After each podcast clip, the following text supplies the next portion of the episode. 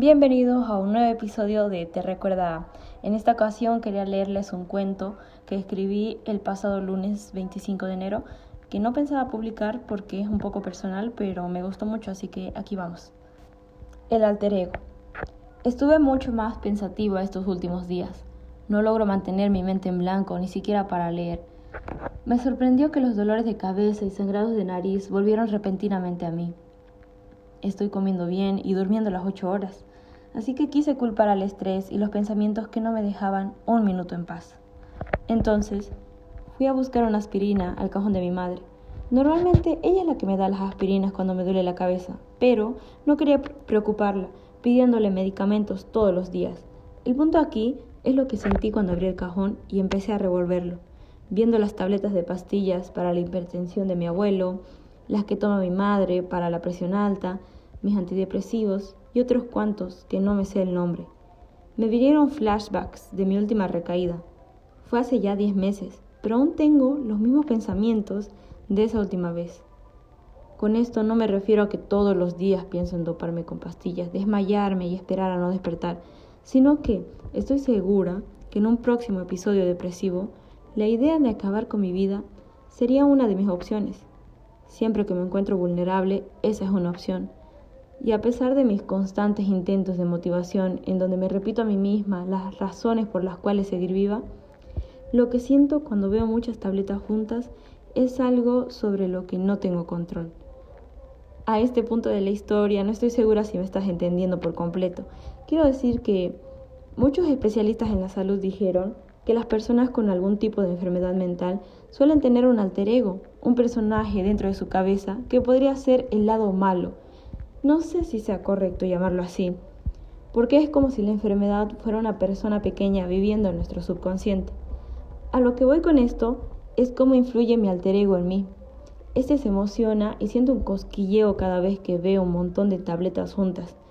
Piensa que quizás sería divertido doparse de ellas porque es eso lo que quiere, eso es lo que lo emociona, y eso es por lo que vive dentro de mí.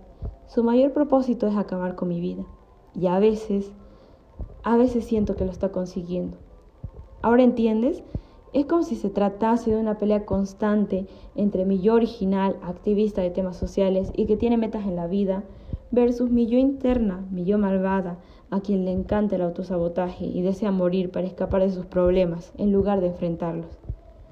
Puede que estos últimos veces me hayan visto firme y parece que voy ganando la pelea, pero cuando siento que lo estoy logrando y que estoy venciendo, es cuando ella vuelve a tomar el poder. Así que podría decirse que vamos empatadas. Por ahora lo mantenemos así. Extrañamente, ella se debilita si me ve en acción, quiero decir, en rumbo a cumplir mis metas.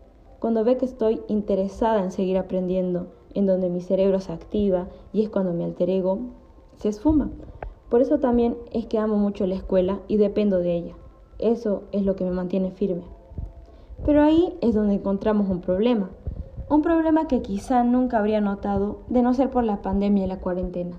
Pues el colegio para mí siempre fue un escape de mi casa, de los problemas que siempre me esperan estando allí. A mi madre le molesta que lo diga. Ella piensa que lo hago ver como si me maltrataran. Es obvio que no lo hacen, al menos no físicamente pero el maltrato que yo creo recibir es ocasionado por este alter ego malo, pues al escuchar constantes peleas, al estar escuchando los problemas financieros, las demandas de mi madre y mi padre, al ver cómo entra en descontrol, es donde mi alter ego se, se alimenta. A veces mis familiares lo ayudan, diciéndome que todo es culpa mía. Ahí empieza un episodio depresivo, pues el alter ego disfruta de ver cómo me consumo pensando en que sí, que sí tienen razón es culpa mía. Lo que abre un hilo de pensamientos, repitiéndome las cosas que hago mal, las cosas que podría hacer mejor, las que ni siquiera intento hacer y las que ya empecé pero debería abandonar pues no soy suficiente para lograrlo. Nunca creí que quedarme tanto tiempo en casa destruiría mi salud mental, pero lo está haciendo. Necesito volver a la escuela, interactuar, salir al instituto, volver a vivir, porque ya llevo diez meses sobreviviendo a mí misma no sé cuánto tiempo más dure, pero al menos el mundo entero desea también terminar con esta pandemia. y poder volver a la vida de antes, o al menos intentar recuperar lo bueno que tenía, que de alguna forma me mantenía viva y sintiéndome bien la mayoría del tiempo. Espero que les haya gustado. Eh, en este cuento quería hablar un poco sobre la salud mental y la normalización de ir a terapia, porque creo que muchas personas satanizan el ir a terapia o piensan que el ir a terapia es solo para gente loca, que yo, yo lo pensaba hasta hace pocos años, hasta hace tres años, seguía teniendo esa ideología y también el que los psicólogos solo te escuchan porque les estás pagando, pero es algo obvio, ¿no? Porque cuando vas al doctor, vas a que te curen una herida, te curan porque les están pagando, ya sea el gobierno, ya sea una empresa privada. En todo trabajo merece y todo trabajo es el que adquiere un, un pago, porque nada es gratis. Y los psicólogos yo creo que hacen mucho más que solo darte consejos, sino que te escuchan y ya al escucharte y saber que esa persona que te está escuchando es una persona parcial y que no va a ir y te va a juzgar por lo que estés pasando es yo creo que es un acto donde te desahogas y ya sientes que tienes un hogar aparte de tu casa.